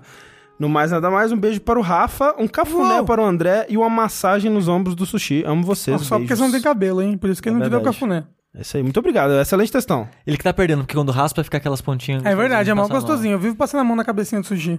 Primeiro, como o moço falou no chat, a gente agrupa as coisas, gente. O ser humano agrupa coisas. É tipo, é coisa de macaco, provavelmente, sabe? É igual- A gente agrupa as coisas, é verdade. Você deixa. A pessoa pega os MM, gente, e separa por cor. Acontece. E é mais fácil da gente entender e organizar as coisas quando a gente agrupa desse jeito. Não, é até aquela parada que tipo, a gente tenta achar padrão em tudo, até onde não tem. Não, é, é pareidolia, por isso que a gente olha pra nuvem e vê as coisas, sabe? A gente acaba enxergando padrões nas coisas. Concordo que talvez não seja o uso mais eficiente do nosso tempo enquanto analisamos jogos, mas é fascinante e é interessante. Não, e jogos se baseiam em jogos, então dá pra gente agrupar eles, eles sim, sabe? Outra coisa, jogos são produtos. O mercado utiliza muito essa, essa- essas, esses grupos pra vender eles, sabe? Assim como os jogos Souls-like, muitos jogos se utilizam. Olha, gente, é um Souls-like pra atrair aquele mesmo público. Sim. É, pra, pra, ah, tô dando esse mesmo tipo de experiência aqui com esse jogo que você teve com aquele outro. Eu, ah, caramba, joguei Call of Duty. Porra, gostei muito, mó divertido o jogo. Queria jogar uma coisa na mesma pegada. Olha um outro FPS aqui, É, que é do eu- mesmo gênero, mesmo tipo. Eu entendo que o Vinícius ele, ele tem ele, ele tem uma série de, de tweets que ele tá fazendo com uma conta pra divulgar jogos que não recebem divulgação, né? Jogos mais experimentais e tal, é, que é o tipo de jogo que ele curte mais, assim. E muitos desses jogos realmente não é a mecânica que interessa em primeiro lugar, assim. E eu acho que pra esses jogos é interessante algum tipo diferente de classificação. Eu acho que pra cada jogo talvez seja interessante a gente identificar ele e classificar ele como o ponto mais interessante do que chama atenção nele. Porque, por exemplo, ele fala que Red Dead talvez fosse mais interessante ser classificado primeiro como um western. O Esther é o milieu dele, olha É só. o pra quem viu né? o, o- Seria, seria vídeo o, hoje. o, o tema, a temática, né? E pra mim, não me parece. Tipo, é- é eu, eu, tá. eu acho, eu acho mais interessante e mais útil classificar o Red Dead primeiro como um jogo de mundo aberto e depois como um Ah, FPS. ó, o, o que o videogame tem de diferente de todas as outras mídias e que torna ele a mídia especial que ele é, é a interatividade. E é por isso que eu acho, e porque o videogame começou praticamente como só interatividade, que a gente classifica eles assim. Você vai ver o jogo da Atari, eles têm, eles têm um milieu, eles têm até uma narrativa, tem, mas o negócio é a jogabilidade. Sim. O jogo é um jogo porque você joga Eu, ele. eu acho que é um pouco mais complicado do que isso. Mas eu concordo, eu tendo a concordar. Eu tendo a concordar em partes. Com o sentimento. Obrigado. É, eu, eu acho que realmente definir primeiro pela ambientação ou por- pela coisa mais branda pra ser mais abrangente, ao mesmo tempo eu não sei se é seria interessante pra alguém que não é da mídia. Que ele falou, ah, seria mais é, acessível. Mas, por exemplo, Mario, como é que eu explico Mario de maneira acessível, sabe? É um é um jogo fantástico de um canador que salva o mundo, sabe? Tipo, é tipo Sim. Infelizmente, tem essas, essa, essa, esse linguajar específico dentro do mundo dos jogos que a, a pessoa meio que tem que aprender um pouco, sabe? Ou às vezes nem precisa, sabe? Ela vê o jogo, ela gosta, ela não precisa saber como é que chama aquilo a É, então, alguém sabe? recomendou, acho que nos comentários do vídeo, um outro vídeo de um cara que ele tá tentando explicar o que é um adventure, tipo um Monkey Island da vida, atualmente. Tipo, o que, o que que faz um adventure no estilo de Monkey Island, como que você explica aquilo pra alguém que talvez nunca tenha visto um jogo desse tipo, sabe? É o Dark Souls dos jogos de narração. É, e, e aí, o que ele, uma das conclusões que ele chega é que ele sabe que um jogo é, é, um, é um jogo de adventure, porque ele sente que é um jogo de adventure. Tipo, você vai saber quando você sentir, sabe, que é um adventure, assim, tipo... Só quem viveu sabe. É, tipo isso, sabe? Mas isso dá a entender que ele sabe que é porque ele sabe que é, sabe? Então, é. Tipo, se eu colocar pra minha mãe jogar um Monkey Island, fala, mãe, joga isso aqui, qual que é o gênero? Ela não vai falar que é um adventure, sabe? Sim, ela, sim. ela vai Ela, vai falar provavelmente, ah, é um, é um jogo de pirata. Mas, é, mas Sim. sem a referência de outros jogos, né, é, é muito difícil in- identificar o que ele tá fazendo ali de diferente, né, Mas que é, é- que é mas- único do gênero dele. Sim, mas como a gente falou, os jogos eles não, eles não pipocam do nada, né? Ah. Os jogos eles puxam uma coisa da outra. Isso que vão, vão É, surgir nos E é, gêneros. e é difícil, realmente é difícil, porque essa coisa da gente ter que falar de jogos falando de outros jogos é um pouco alienador, né, pra quem tá fora, assim, mas é. É, porque a gente tem todo um linguajar único, mas... Ah. Ah, mas tipo, isso qualquer comunidade tem, Sim, gente. sim, sim. Eu sei, e não deixa de ser alienador em outras comunidades. É, então eu. eu- Não, mas eu- é a mesma coisa, quando a pessoa entra numa comunidade, ela tem que aprender a cultura daquela comunidade, e cultura envolve o linguajar e tudo mais. Sim. Sabe, é, é uma barreira, mas toda bolha, toda comunidade tem a sua barreira, Sim, tem a sua tem. cultura. Mas eu, eu acho que é é uma. É interessante buscar modos de. Minimizar de isso. minimizar essa barreira, né? É, e, e eu não tô dizendo que o, o Vinícius estava errado em dizer que, Eu tô falando que tá errado, mentira.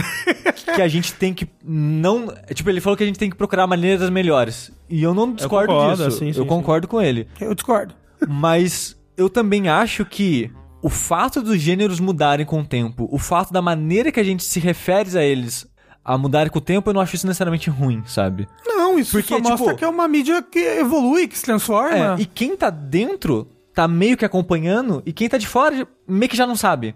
Então meio que não faz diferença, sabe? Então, essa transformação eu acho até saudável. Porque, de certa forma, é um sinal que a gente entende melhor do que aquilo tá fazendo. Tipo, que nem falou do Doom Like. Quando deixa de ser Doom Like e vira FPS, parece que as possibilidades aumenta, aumentam, sabe? É dentro daquele gênero. Não que os, os desenvolvedores nunca iam fazer os outros jogos, porque, tipo, não, Doom Like tem que ser igual aquilo Sim.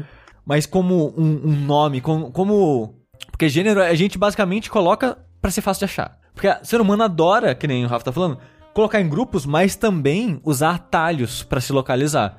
É igual estereótipo. Sim. As pessoas aceitam, abraçam um estereótipo porque é um a, gente, atalho. a gente cria estereótipos por causa disso, né? Não É. só aceitam e abraçam. Então, o gênero de jogos, de certa forma, a função é isso, porque as pessoas querem facilidade na hora de encontrar tipos de experiência ou porque tipo, nossa, eu gostei muito dessa experiência que essa foi uma parecida, es- especificamente uma parecida. Não, mas é sabe? como a, a Josi, eu não sei se é a Josi ou se é o, o Ícaro que tá falando aqui no chat, Acho que é que em arte esse negócio já tá há, há muitos anos, há Em séculos. linguagem, né? É, o pessoal discute a- agrupar a arte Ah. e tudo mais. e É uma discussão que não é, não é só de jogos, é uma discussão antiga já. Sim, sim. É, Essa mania nossa de agrupar as coisas e como isso funciona e tudo mais. E, e sobre achar termos mais abrangentes, mais é, acessíveis, isso é pra uma pessoa muito mais inteligente que eu. Ah, é. Ah, eu, eu não sei se, há, se há essa necessidade. Tipo assim, a gente usa esses termos porque eles são necessários pra nossa comunicação dentro dessa área. É como o moço falou,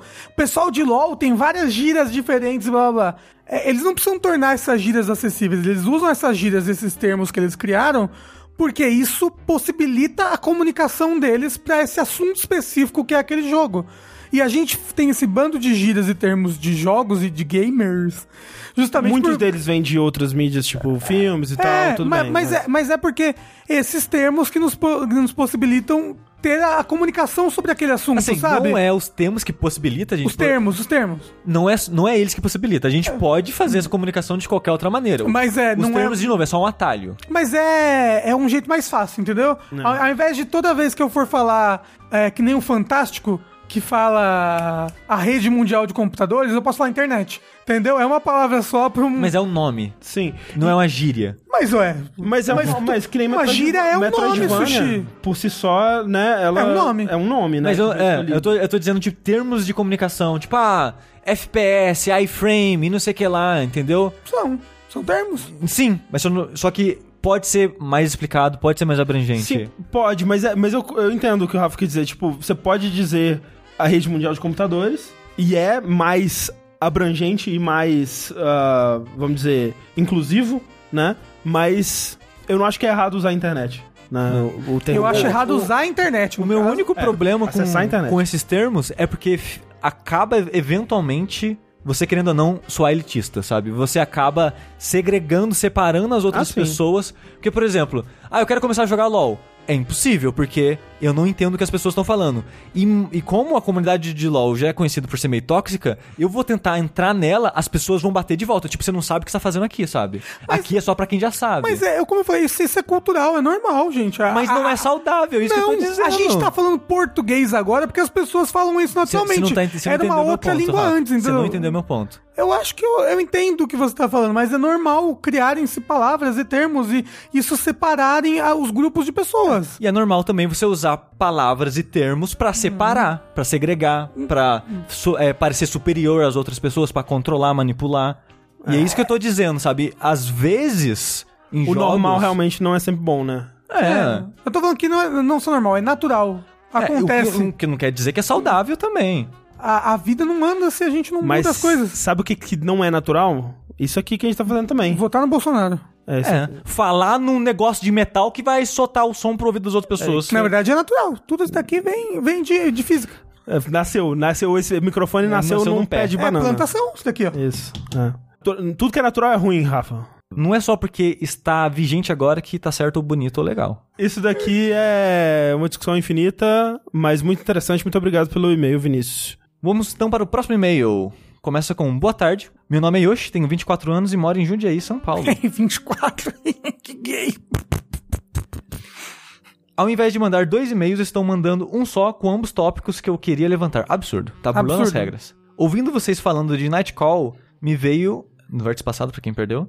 Me veio à mente o seguinte questionamento: Vocês conseguem lembrar de algum jogo que vocês consideram ruim ou não gostam, mas que possui uma ideia muito boa? Seja mecânica, narrativa, temática ou qualquer outro elemento. Se sim, o que vocês fariam para consertar esse jogo? Por exemplo, o que vocês fariam para atualizar os jogos da série Pokémon, matando com zero?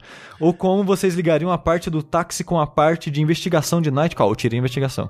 Citando novamente Nightcall, vocês mencionaram uma solução interessante para lidar com o tamanho dos diálogos em relação à distância do caminho, utilizando semáforos e saltos no tempo. Eu achei essa brincadeira criativa e bem divertida iria adorar ver mais desses, desse bacanal de ideias, brainstorm entre parênteses, sendo aplicado a outros jogos. É que assim, antes de mais nada, isso que a gente falou quando a gente tava falando do Nightcall, e tipo, olha, esse aqui é um problema no jogo, assim a gente, é, a gente acha que poderia ser melhorado. Sempre que a gente, ou na maioria das esmagadoras das vezes que a gente vê um problema num jogo, os desenvolvedores provavelmente sabem daquele problema e provavelmente eles fizeram o possível pra evitar que aquele problema estivesse lá, ou a presença daquele problema lá é o melhor que eles conseguiram fazer pra evitar algo muito pior, sabe? Sim, a- às vezes você tá, você percebe o problema É. num ponto de desenvolvimento tão avançado que ou você destrói o jogo, começa do zero, É, é. ou você minimiza o problema máximo que você consegue. Nenhum jogo. Ah, eu conheço um poderia, jogo aí que- Eu poderia dizer. Ele, nenhum jogo ele é exatamente a visão Ah, do, Do criador. do criador original, né? Tipo, Exceto Death Stranding. é, jogos. Todo jogo que lança ele é uma sequência de concessões, né? Que o, que o criador teve que fazer para aquilo funcionar. E quando a gente fala de. Olha, esse jogo ele deveria fazer isso e ele seria muito melhor. é uma forma de simplificar e não é, não é justo, né, com o, o jogo. Se não pudesse falar desse tipo de jogo, não existia crítica de jogo. Não existia Sim, crítica sim, de nada, sim, não é sim, verdade? Exato. Mas é, mas é legal que quando a gente fala, faz esse game designer de crítico de podcast aqui, é importante dizer que a, a gente, se a gente fosse fazer um jogo, a gente provavelmente faria as mesmas bostas e erraria de forma pior ainda. É, eu ia falar, eu ia fazer muito pior. Para. Exato. Quando a gente fala assim, ah, poderia fazer XY, é só falando mesmo, né? É, Às não vezes- quer às dizer, às vezes não nem- quer dizer nem- que a gente faria melhor. Às vezes nem daria certo, ia ficar uma bosta. Exato. É, tem muita solução que a gente acha que tá certo. Nossa, por que que eles... Sei lá, o pulo né, um pouquinho mais alto, um pouquinho mais baixo, porque... Tem um motivo. Sim, exato. Possivelmente tem um motivo. Às Ah, vezes era muito pesado o personagem, eu conseguia pular. Então. Mas como que você... constru- Dito isso, sendo injusto, como que você constru... é, consertaria Pokémon, Rafa? Eu consertaria Pokémon Sushi Fazenda que nem o meu jogo do ano, Dragon Quest Builders 2. Construindo casa? Não, o Dragon Quest Builders ele tem uma mecânica de você fazer amizade com monstros. E aí, tipo, eles meio que têm uma inteligência artificial deles e eles lutam com você. Mas talvez alguma coisa do tipo, você pega um Pokémon e luta com você como se fosse um Palm do Dragon's Dogma, talvez, com uma inteligência que ele fosse aprendendo, ele lutasse melhor. Mas ele luta sozinho. E você meio que talvez só ensinasse as coisas pra ele a meio Fire Emblem Tree Houses, assim. Tipo, você tem sessões de treinamento com ele e isso vai mudando a inteligência artificial dele, mas ele é um, um jogo, campo aberto, você anda e você vê o seu monstrinho lutando de acordo com as coisas que você aprendeu pra, com ele. É, me e aí pare- você pode dar umas ordens também pra ver se ele faz, talvez. Aí, É, me parece desinteressante. legal. Parece legal. Porque você só tá andando no mundo e os caras estão lutando por você. Não, mas aí você captura, você joga Pokébola, entendeu? As pessoas ficam só andando na vida real jogando Pokébola, elas iam adorar andar no mundo do jogo jogando Pokébola. É. Eu transformaria Pokémon num FPS de onde você atira a Pokébola. Aí você metralha um Pikachu com uma Pokébola. Tipo aque- aquele controle Isso. do PlayStation Move que tem uma bola na frente, só que é uma Pokébola que você atira assim, pá, pá, pá. O chat tá, tá zoando, ah, tem que fazer o auto-chess de Pokémon. Então, é, pra quem não sabe, o primeiro auto- auto-chess da história foi um de Pokémon. Olha aí. Um mod de Eita Warcraft porra. 3. Fica aí a informação, curiosidade do- dos games. Assim, talvez tenha um outro antes desse, mas até onde eu sei, o primeiro foi um de Pokémon. A gente nunca sabe de nada. Não. E como ligar a parte do táxi com a parte de investigação? Porque assim, eu acho que é uma boa ideia ter uma parte de investigação. Só que a, a forma como ela é feita é que é ruim. Eu, né? eu- eu acho que você teria que refazer toda a narrativa do jogo. Tipo, vamos justificar porque eu tenho um taxista que investiga. Beleza. O cara não é um taxista originalmente, é, sei lá, um alguém infiltrado na máfia, alguém infiltrado em algum lugar, ou até mesmo um policial se fazendo de taxista porque ele sabe que tem uma pessoa ali na região que pega muito táxi e ele pode, né, ser motorista dela. Tipo, tem que dar uma justificativa de por que ele especificamente, na posição que ele tá, sabe investigar e tá investigando algo específico. Na É verdade. uma justificativa da história. Eu lembro que alguém falou uma, uma ideia interessante. Ele podia ser taxista, só que, tipo, o irmão dele é chefão da máfia, mas ele saiu disso, dessa vida. Mas aí agora, por causa que o policial tá fazendo blackmail com ele, aí ele tá tendo que usar essa vida dele de taxista pra espionar o irmão. E os amigos do irmão, que ele dá carona pros amigos do irmão. Não sei. Caralho.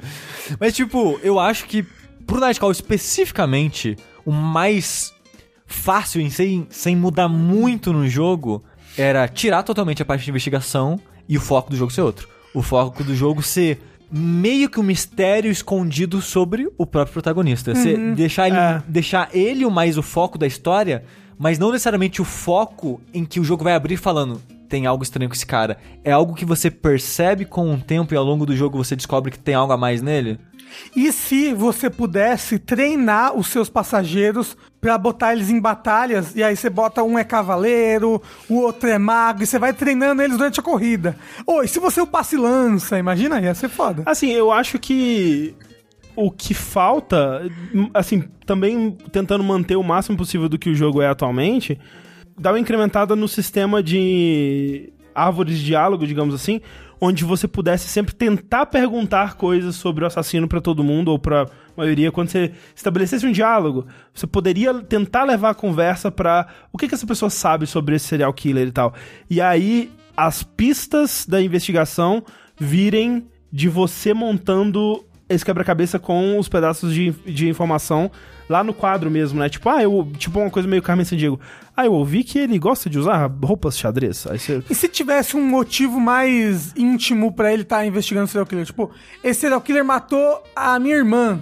Entendeu? E aí Não agora, porra, ser. agora eu quero, quero matar ele, quero pegar Não, ele. não, assim, o motivo. Não, porque o mo- motivo é meio bosta, né? Tipo, É meio bosta, mas o motivo eu comprei, sabe? Tipo, ah, ele tá. Ah, sei não, mas lá. é que você não compra o motivo da polícia tá te fazendo fazer isso, sabe? Eu acho Tipo, ok. O É, motivo eu- da polícia eu acho ok. É, eu acho eu não engulo nada da toda a justificativa do contexto da história. É. É meio mal feito, mas pra mim é de longe a, a, a parte mais de boa, assim, enfim. O Matheus Jales diz: Olá, amigos jogabilideiros. Pensei em mandar essa mensagem quando ouvi outro relato de vocês e acabei esquecendo. Mas já que vocês falaram que estão com poucas notícias hoje, por que não? O ocorrido se passou durante o final do Jogabilidade de 2017. Perto do horário marcado para o fim, minha namorada estava acordando de um cochilo, com seus desejos carnais aflorados, fazendo seus gestos a mim família. Eu posso ler que nem o menininho do fantoche. A gente já leu esse e-mail, não leu? Não. Não. E que não cabem a este e-mail, mas que indicavam a situação. Como é que é o nome do menininho do fantasma? Marcelinho. Marcelinho.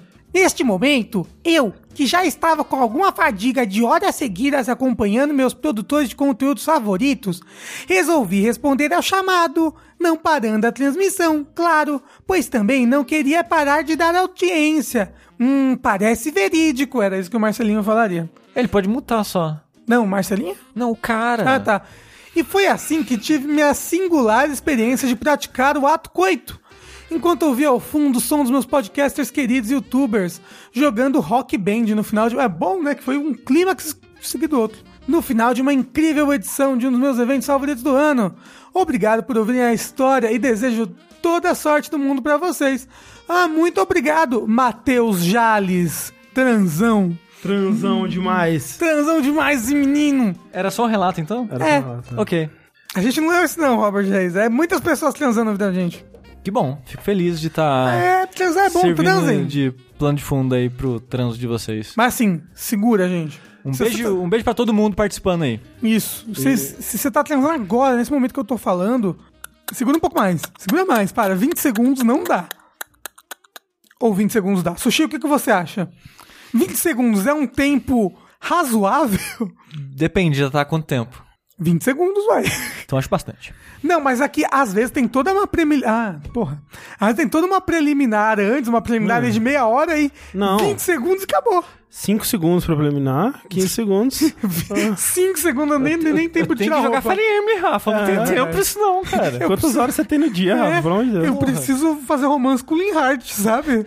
Próximo e-mail. Olá, jogabilideiros. Aqui é o Everton Pereira de Carlos Barbosa. Olha aí, cidade do, do Six.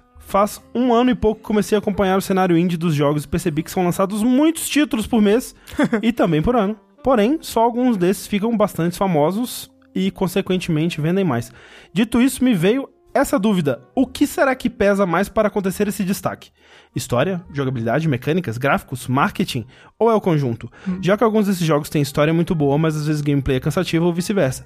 O que pra vocês é mais importante ou essencial? E que reflete o sucesso ou não desses games entre indies, já que às vezes alguns são tão parecidos, mas só um dos dois fazem um grande sucesso. Pra vocês é possível passar uma experiência igual ou superior a Red Dead Redemption 2 num jogo indie? Claro, né? Especificamente Red Dead Redemption 2. Ok. Já que pra mim os GOTs do ano passado foram Red Dead 2 e Mutant Year Zero Road to Eden, ou seja, um gigante da Rockstar e um indie. E uma última dúvida. André, como faz para usar os dois microfones no Rock Band 4 do PS4? Ainda não consegui descobrir, sempre que conecto um ou outro é desconectado. Grande abraço a todos, continue com o ótimo trabalho. É, o microfone você precisa ter um usuário para cada microfone. Se você só tem o seu usuário no, no Rock Band, faça um outro de convidado. Então você liga o microfone e ele vai perguntar quem, que usuário está usando esse negócio. Aí você escolhe você. Aí você liga de novo, que usuário está usando esse microfone? Aí você põe a outra pessoa. Aí os dois ficam ligados ao mesmo tempo. Entendeu? É isso aí. Eu acho que marketing. Eu acho que marketing. Mas, assim, marketing é importante. Eu, eu acho que é importante seja um marketing proposital, financeiro, com investimento, ou boca a boca. Eu acho que o jogo só vai dar certo quando ou a comunidade abraçar e começar a espalhar por conta própria, ou quando alguém tiver dinheiro pra anunciar jogos É, assim- e expor ele em lugares e chamar atenção e tal. Mas é aquilo, assim, claro. Se você tiver dinheiro infinito para marketing, você provavelmente vai conseguir um jogo que vai vender é, razoavelmente bem. Mas eu acho que, mesmo com marketing, nem sempre é garantido, né? Um sucesso grande, assim. E, na verdade, se alguém soubesse a fórmula, né, pra, É. pra conseguir garantir que seu jogo vai ter destaque, porra, essa pessoa tava Se a rica. gente soubesse a É. forma, a gente não tava agora aqui fazendo podcast, não é verdade? E eu sinto, na verdade, que atualmente tem um grande fator de sorte também, né? Mas tem um fator também o quanto de apoio que você vai ter pra esse lançamento, né? Publishers ajudam bastante nisso. Eu acho que hoje em dia é muito, muito difícil que você, enquanto um desenvolvedor indie pequeno ali, uma pessoa ou um grupo pequeno de pessoas, lan- simplesmente lançar o jogo e supor que ele vai conseguir se destacar pelas qualidades próprias.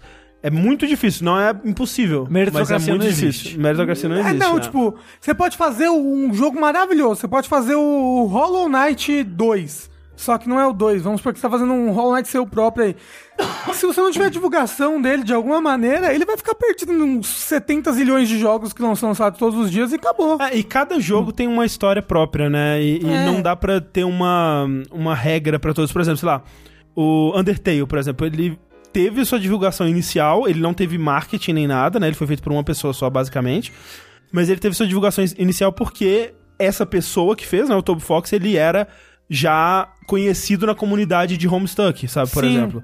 Então lá começou a já ter uma, um interesse que foi passando pelo boca a boca e tal. Mesma coisa da gente aqui, tipo, o pessoal pergunta, porra, mas, né, como é que vocês conseguiram fazer a campanha, dar certo e tal? A gente tinha uma comunidade já antes, sabe? Tipo, o nosso caso não se aplica a outros. Te- Teve uma coisa chamada downloading. É, não existe uma regra, mas marketing é importante, né? Não É, dá pra negar. Como você falou, depois do filme do Venom, marketing. É. Aquele filme bosta, horrível, lixo. Vi um lixo. Que filme que lixo. você viu? Ruim, porque eu me odeio. Por isso que eu vi esse filme. Mas, cara, é só você olhar, tipo, filme, música, qualquer livro, qualquer merda. Marketing, nome, atenção, tipo, vai fazer vender. A, a qualidade, às vezes, é o de menos nisso. Rei Leão, Venom, um monte de filme blockbuster. Velho, coi- que coisa triste que Rei Leão tá em primeiro lugar na bilheteria e o filme do Tarantino tá em segundo. Não vi o filme do Tarantino. E ele nem merece ganhar dinheiro, esse filho da puta. Talvez seja um péssimo filme. Ah, é melhor que Rei Leão. mas eu acho difícil que ele não seja melhor que Rei Leão. Entem, cara, entem. Tipo, sai Ah. o jogo, todo mundo dá zero. Foda-se, já vendeu? Caguei. Ah. Todas as mídias acontece isso, sabe? Então, a qualidade é mais importante pro boca a boca, mas se você tem dinheiro pra substituir o boca a boca, né, ainda funciona. Ou seja, o marketing é muito, muito, muito importante. E outra coisa é timing. Eu acho que seg- o segunda Sim, coisa mais sim. importante é o timing. É tipo a hora que você vai lançar, o, o tipo de jogo que você tá lançando e o cenário atual. Que eu acho que é o caso do downloading. O downloading Ah, é? foi um timing muito bom, Ah, né? Ali sim, no sim. começo dos podcasts no Brasil, sabe? Sobre jogo, um assunto que não tinha podcast naquela Sim, época sobre. É, é o que E- muitos, muitos youtubers falam que, tipo, hoje são famosos porque começaram numa época que não tinha, né, outras pessoas fazendo aquilo. Então eles tiveram um destaque que hoje eles não teriam. Mesma coisa com a gente. Se a gente fosse começar um podcast de games hoje, Tá socorro. Assim, não é, desincentivando quem quiser começar um podcast. Mas boa Mas sorte. Força aí, porque eu não queria não, viu? Foi o Lucas Toxcado que falou: Pra vocês, qual o melhor jogo que foi um fracasso de vendas? Psychonauts, Psychonauts, sim. Brutal Legend. Demon Souls foi um fracasso de venda? Não. Pro tamanho do investimento dele, não. Mas algum jogo assim que, tipo, o jogo vocês gostam muito do jogo, mas tipo, ele realmente flopou em venda, ele nunca mais vai vender por causa disso. Nunca mais vai ter continuação desse jogo, porque ele não vendeu bem. Qual? Fala um aí. Eu tô pensando. Ah, ok. É, não sei, de cabeça é muito difícil. Hum. Resident Evil 6. Vampire Bloodlines. Vampire Bloodlines, eu acho que o meu seria Vampire Masquerade Bloodlines. Daikatana. Porque ele só tá vendendo agora. NEC 2 vendeu pouco? Ah, Bayonetta antes do Switch. Bayonetta 2 principalmente tinha vendido pouquíssimo. É, porque tudo no. Wii não, U, mas aqui né? tudo no Wii U vendeu pouco, né? Não tem como comparar. Wii U, num geral. É, de todos os jogos do Tim Schafer. Beyond Good and Evil. Vanquish. Vanquish é um jogo que merecia ter vendido muito mais. Eu não sei quanto ele vendeu. Nada. 10 reais, 10 cópias. 10 cópias. Uma pra cada pessoa aqui da casa. É, mas é um bom jogo. Queria um dois. Queria minha platininha dele. Falta um troféu só. Nunca mais vou pegar. É difícil? Pra Um caralho. troféu? O que que era? É um desafio que você tem que matar um milhão de inimigos e sobreviver. Porra. É tipo uma arena com muito bicho, dois do último chefe ao mesmo tempo. É, É bem zoado. é bem difícil. Se o Tengu tivesse aqui, ele diria God Hand. God É verdade, é verdade. Ah, eu nunca joguei. Bom, Também nunca joguei. aquele jogo lá do moço que tem uma pistola e ele vai pro inferno pra salvar a namorada dele. Ele não é muito bom, não. Ele, é- ele é ok. Na época eu gostava bastante dele. É o Shadow of the Damage. É, Shadow of the Damage. Ele deve ter vendido porra nenhuma. Tem uma bela música tema do Akira Yamaoka. Ah, Dragon's Dogma. Dragon's Dogma. Agora, agora, com os relançamentos, eu acho que ele vendeu bem. Não, mas na época não vendeu na bem, época, não. é, Na época não vendeu muito mesmo, não. Principalmente porque, por quanto que a Capcom provavelmente queria que ele vendesse, né? A Capcom sempre quer que vende muito. Sim, todo mundo sempre quer que vende muito, né? Mas obviamente. o Fullmetal Furries talvez não tenha vendido muito bem. É, foi Metal Force, eles falaram que, não, que vendeu pouco. Esses jogos indies normalmente, né, tem essa, essa É que hoje em coisa. dia ser indie é uma parada de Difícil, né? ter, ter um grande sucesso indie. Hoje em dia tá foda, cara. É muito jogo. É, É, muita difícil. concorrência. Sai muito jogo todos os dias, é muito jogo. Próximo e-mail foi mandado por Sandro Shaoling, 39 anos, contagem MG, editor audiovisual, programador e quase game designer. Olha só. Galera, sempre que vejo você citando jogos antigos, sempre vem um mas tá datado ou algo assim. Observação. Mesmo quando as mecânicas estavam perfeitas para aquela época.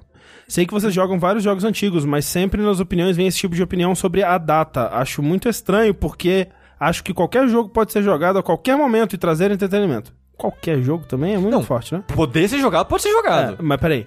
Eu sou um old gamer de quase 40 anos, tenho um bom contato com a grande comunidade de retro games e vejo que quem continua jogando jogos antigos acaba não tendo esse filtro, mesmo pessoas mais novas. Será que é justo falar que esses jogos são datados? Isso não seria uma frase vinda com um não jogo mais coisa velha escondido? Eu sempre acho estranho esse tipo de pensamento porque eu jogo de tudo e nem olho a data do jogo. Será que vocês e quem sabe muitos de nós estamos infectados com algum tipo de vírus de só jogo coisa nova no fundo das mentes que faz a opinião já vir com uma carga? Reparo também que em muitos momentos vocês mesmos corrigem e se criticam por não estar respeitando a época do jogo. Talvez isso então seja uma coisa subconsciente e às vezes todos voltam a si e reavaliam o jogo. Esse foi o e-mail do Esse daí, André, é o culto do novo, que é um termo que as pessoas usam muito em board game, por algum motivo. Culto do novo. É, quando você só. Você, os seus jogos favoritos são sempre os mais novos que estão saindo. Mas, eu acho que essa pergunta ela tem muitas coisas. No mundo ideal, nós não seremos seres humanos e nós não teríamos sentimentos, nós não colocaríamos nossas. A gente não colocaria nossas expectativas, as nossas experiências, as nossas vontades quando a gente joga alguma coisa. Mas. Eu sou uma pessoa. Eu tenho todos esses defeitos, eu tenho todos esses problemas. Então, no mundo ideal, seria legal você avaliar no vácuo o jogo, mas a gente não consegue. E por outro, eu acho que é legal você não colocar o jogo no vácuo. Ah, eu também acho. especificamente Sim. pra você comparar o que a passagem do tempo fez com esse jogo, o quão importante ele foi, quais coisas tiraram dele, ele, ele sei lá, trouxe de novo, É, o quanto, influenciou. o quanto as coisas que ele faz aqui foram feitas melhor por outros jogos, né? É, ou, ou até mesmo como o que ele faz ficou datado. E quando eu falo ficou datado, eu não me refiro à data especificamente, mas sim a filosofia de game design mudou. E o que esse jogo faz é um exemplo da sua época, e hoje em dia, às vezes, é difícil você, você voltar pra esse, pra esse tipo de jogo. Ah, e, e- e é muito difícil você jogar um jogo sem tirando você mesmo da, da subtração, sabe? A sua experiência atual. Ah. É, eu diria que é muito difícil, eu diria que é impossível, na verdade. É. Afinal de contas, é você quem está jogando esse jogo. Você não é uma máquina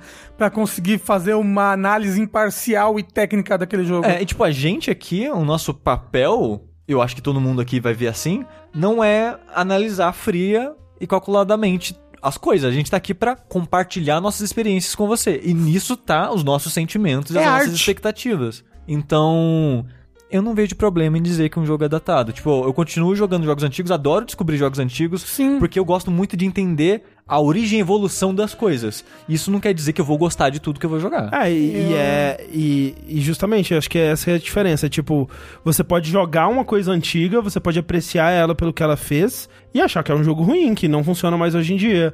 Se eu vou jogar Panzer Dragoon, provavelmente vou achar um jogo ruim e datado. Mas eu tenho curiosidade porque me parece que foi um jogo importante para a sua época. E tem a coisa também que ele fala aqui que, né, muitas pessoas dessa hum, comunidade de retro game jogam e não se importam. E aí eu acho que é cada um, cada um, sabe? É eu acho gosto. que é, cada um tem filtros diferentes pra é, tolerâncias diferentes. E eu até acho que eu sou bem tolerante com, com jogos antigos, eu consigo voltar pra maioria dos jogos antigos e, né, tirar alguma coisa dali. Mas, ao mesmo tempo, é impossível me colocar 100% naquela época, né? E, e não ver problemas de game design e coisas desse tipo. Tipo, eu vou jogar, sei lá, MDK hoje em dia, que é um jogo que eu adorava é, antigamente. E a filosofia de game design dele, pra mim, não funciona mais hoje em dia, assim, Ah, tipo... é, o, o que ele considera ali, vamos, vamos criar um encontro de combate e uma fase... Me parece muito bizarro hoje em dia, O sabe? que, que é E MDK?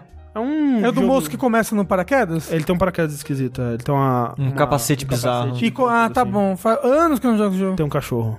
No Ele dois. tem um cachorro? No 2 tem um cachorro. Hum. Mas não, eu vejo mais isso tipo em jogos do Nintendinho ou do Super Nintendo, que você vai jogar e, e o level design, essas coisas não existe, então, sabe? é. É. só tá com um ban, parece fase de Mario Maker que a pessoa não sabe fazer, tá com um bando de inimigo aqui nessa caralho, bota uns buracos pra pessoa morrer, gastar ficha e acabou. Não, isso é, é, é- é bizarro que até bem recentemente, velho. Level design é uma, uma invenção recente. Foi a From Software que inventou. Perguntaram ali, jogos antigos. Jogar jogos antigos é uma tarefa mais complicada do que ver jogos antigos? Do que ver filmes antigos? Do que ver filmes antigos? De certa forma, sim, porque jogos dependem muito mais de tecnologia. E tá no começo da mídia comparado com cinema, literatura e outras coisas. Não só isso, mas a. O, o videogame, ele, ele é uma mídia interativa, a- é uma mídia ativa. Eu tenho que fazer algo pra chegar no final desse jogo. Eu posso não conseguir chegar no final desse jogo. O filme antigo, o máximo que eu vou não conseguir é ficar acordado. Mas sabe, é, é fácil eu ver um filme antigo. Eu posso não entender, não me botar na época, mas eu consigo ter a experiência dele num inteiro ali, sabe? ver, eu, eu consigo jogos- ver o filme do começo ao fim. Eu não consigo terminar Ninja Gaiden, sabe? Eu vou ter sempre a experiência dele da primeira e segunda fase só. O Shaolin, ele tá no chat e ele falou assim: Mas a nossa diversão envelhece? Como assim, cara? Se jogou naquela época e gostou, dá pra jogar hoje e gostar também. Claro, uma pessoa que nunca jogou. É tipo, Mas as pessoas mudam também. as pessoas mudam. A idade, né? E os jogos mudam, né? Então, tipo, se eu joguei um, um RPG quando eu era criança e eu fui jogando jogos que se basearam naquele RPG, mas foram melhorando, né? Quando eu volto pra aquele primeiro RPG, muitas vezes pode ser difícil é, eu não levar em consideração o que eu já vi de melhor, né? É que nem micro-ondas. Você passa a sua vida inteira sem um micro-ondas. Quando você tem um micro-ondas em casa, você não quer mais esquentar água no fogão, né? Você vai esquentar água no micro-ondas, talvez. É, mas pra mim hoje tem que esquentar no fogão. eu, Não tem? esque- eu esquento assim, no pra micro-ondas. chá e café eu prefiro também esquentar no... No fogão. micro-ondas? Não, no fogão, porque é Ah. melhor você despejar em cima, né? Porque... Ah. É, ma- mas- ma- o moço falou, o cinema não é passivo, outro lá. Gente, olha só, se o cinema fosse uma mídia, mídia interativa, eu tinha salvado o Jack. Eu não posso. Não vamos entrar nessa discussão que essa, isso de interatividade é muito mais do que você dar play pause nas coisas. Mas gosto muda muito com o tempo. O que você gosta, o que você aprecia. Até tipo de amizade muda. Tipo, tem uma pessoa que você, quando era criança, você gostava muito. Aí vocês foram crescendo e você foi, sei lá, cada um meio que indo pra um lado. E você começou a olhar pra ele. "Hã, Ele às vezes mudou como pessoa. Criança É. não tem personalidade. Sabe, tipo, nossa, a gente era tão amigo e não é mais, sabe? Tipo, é quase a mesma coisa com o jogo, porque, cara, quando eu era criança eu amava grindar. Nos Final Fantasies, todos level 99 com todas as armas e todas as magias e todos os lugares e todas as cartas do minigame de carta. E hoje em dia eu tenho zero paciência pra isso, sabe? Grinding farm não é comigo, sabe? Eu não, hoje em dia eu não tenho mais paciência pra isso. Meu gosto mudou. Antes eu Sim. gostava, eu ativamente procurava isso. E hoje em dia eu não quero Até mais. com comida é assim, André. É. Tinha várias comidas que eu não Exato. gostava e eu cresci, comecei a dar chance pras comidas e comecei a gostar. Falaram ali assim, Porra, mas mas é por que, que o, o mais novo tem que ser necessariamente melhor? E, Não tem. E não acho que seja, tipo, sei lá. Zelda mesmo, ele passou por um, um período bem trevoso ali que eu não todos são gostava. ótimos. Sei lá, Ninja Gaiden mesmo, né? Tipo, você vê ali Ninja Gaiden Black, aí tem o Ninja Gaiden 2, Ninja Gaiden 3. Não necessariamente é uma progressão de, de qualidade, mas o que dá pra dizer é que as pessoas que fazem jogos, elas estão constantemente aprendendo com erros de outras pessoas, né? Quando você tem 20 anos de erros pra se basear, é muito possível que você cometa menos erros, ou pelo menos cometa diferentes tipos de erros, né? Cometa erros que ainda não foram cometidos, né? Então, Erros novos. novos erros. Saídos do forno. O moço perguntou: Ah, mas por que que jogos como Super Mario World ainda são, tipo, sei lá, 10 barra 10 hoje em dia? Foi mais ou menos isso que ele comentou, o comentário já passou, eu já Aham. sei como é que ele falou. Eu não sei, mas a, a Nintendo costumava ter uma. Ela tem uma filosofia de design muito. Como é que eu posso dizer? Que não mudou tanto assim com os anos? E, e jogo de plataforma não é um gênero que evoluiu tanto assim com os É, tempos. verdade. Se você for ver um Super Mario World e um New Super Mario Bros. Não mudou tanta coisa assim, sabe? É. Inclusive a filosofia de design de fase, É, sabe? eu- Eu acho que a filosofia mudou um pouco porque hoje em dia é mais essa parada da temática de evoluindo aos poucos, de- do mundo ter um elemento que é mais trabalhado. Isso tem- não tinha tanto assim na época. Mas é, tem os clássicos, é que nem filme. Tem filme que você vê, o filme de 1960 e hoje você vê, é ótimo ainda. Mas, mas eu acho que o Mario especificamente, ele incomoda menos É porque o Mario é o Mickey Mouse do jogo. porque eu acho que ele realmente ele tá meio que num, num pico daquele gênero que não teve muito mais depois daquilo.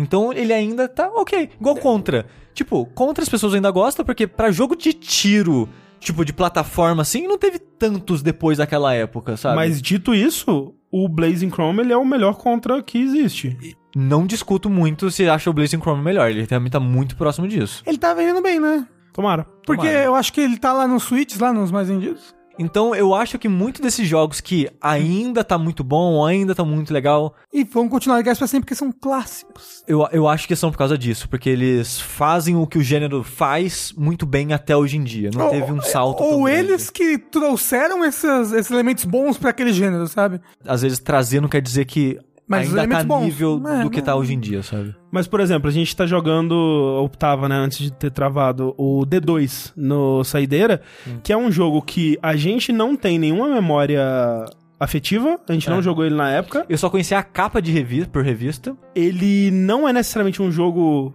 que joga bem, ele é bugadaço, ele tem vários problemas de ritmo e tudo mais, mas ele é um jogo muito bom ainda hoje em dia. É, é um jogo bom, não sei se é a palavra. Eu, eu diria É que é bom. interessante. Não, mas eu diria que é bom. Tipo, ele tem.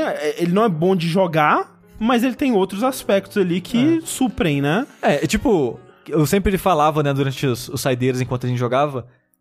Eu passava a semana inteira pensando nesse jogo esperando chegar agora. E era quase isso, porque ele era um jogo tão estranho, tão diferente, que eu só ficava querendo ver mais dele. Eu queria ver o que ia acontecer, o que que esse jogo tem mais pra me oferecer, sabe? Não conseguimos ajeitar o save de D2 ainda, mas. Tá perdido pra sempre. Não pra sempre. Um dia a gente chega lá. Um dia a gente chega lá.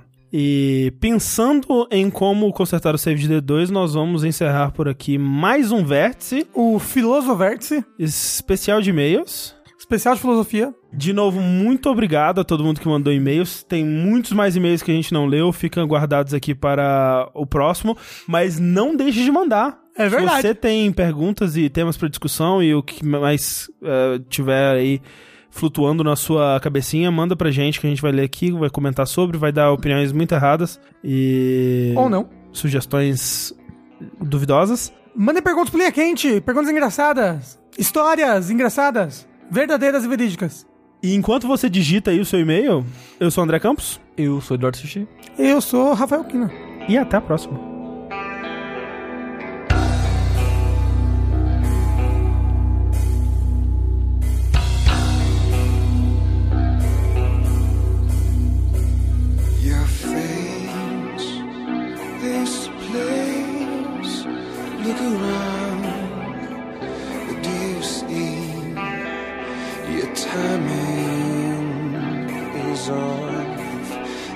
There's no future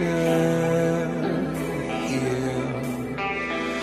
The love you fight through the pain never wrong. Your purpose is clear, but your destiny ends